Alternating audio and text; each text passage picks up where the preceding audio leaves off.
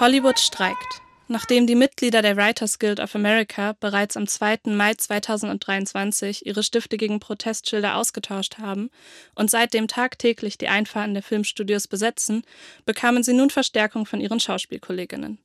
Am 13. Juli rief nämlich auch die US-amerikanische Screen Actors Guild, die Gewerkschaft der Schauspielenden und Journalistinnen, offiziell den Streik aus. Es ist das erste Mal seit über 60 Jahren, dass beide Vereinigungen streiken und so eine ganze Industrie über mehrere Monate lahmgelegt wird. Es wird nicht geschrieben, geschauspielert, promoted. Keine Interviews und keine Premieren.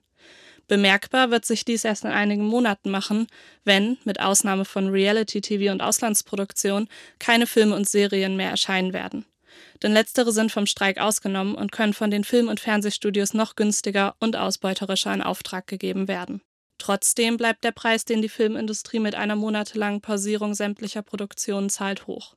So hoch, dass es fast schon seltsam erscheint, dass seit Beginn der Streiks vor einigen Monaten noch kein Kompromiss gefunden wurde.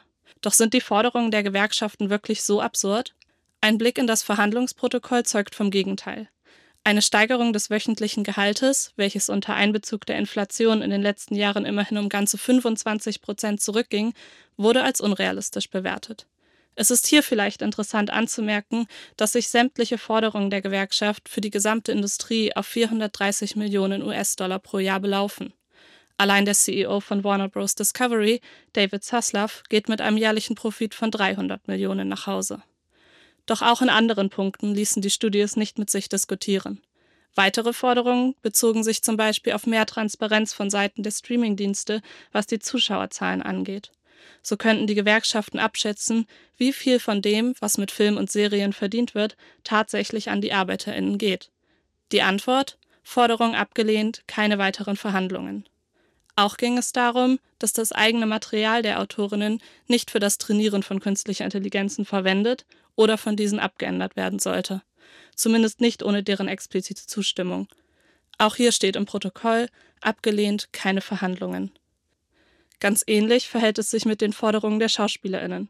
Hier fordern die Studios das Recht, die Schauspielenden und deren Stimmen zu scannen, um erstere episodenweise mit Hilfe künstlicher Intelligenz zu ersetzen. Klingt nach Dystopie, ist allerdings angesichts des aktuellen Entwicklungsstadiums der künstlichen Intelligenzen gar nicht mehr so realitätsfern und stellt für die Executives der großen Filmstudios die Vision dar, die es innerhalb der nächsten Jahre zu erreichen gilt dass sie SchauspielerInnen dann auch nur noch für den Tag entlohnen müssten, an dem der Scan aufgenommen wird, kommt ihnen dabei sicher auch nicht ungelegen. Wer sich nun nicht ganz unberechtigt fragt, wie so ein geringer ausfallender Paycheck für Leonardo DiCaprio und Co. uns überhaupt interessieren sollte, muss bedenken, dass beide Vereinigungen etwa 170.000 nun streikende Mitglieder haben. Der Großteil von ihnen verdient dabei nicht genug, um sich überhaupt die Fahrt zum Drehort leisten zu können. Einer der Writer der 13-fach Emmy-nominierten Serie The Bear gab an, dass er für eine Awardshow einen Kredit aufnehmen musste. Das Geld auf seinem Konto reichte nicht für die Krawatte. Geschrieben hat er das Skript im Übrigen in einer öffentlichen Bücherei, da er weder Licht noch Heizung in seiner Wohnung hatte. Dass es sich hier um keinen Einzelfall handelt, ist auch den CEOs der verschiedenen Studios bewusst.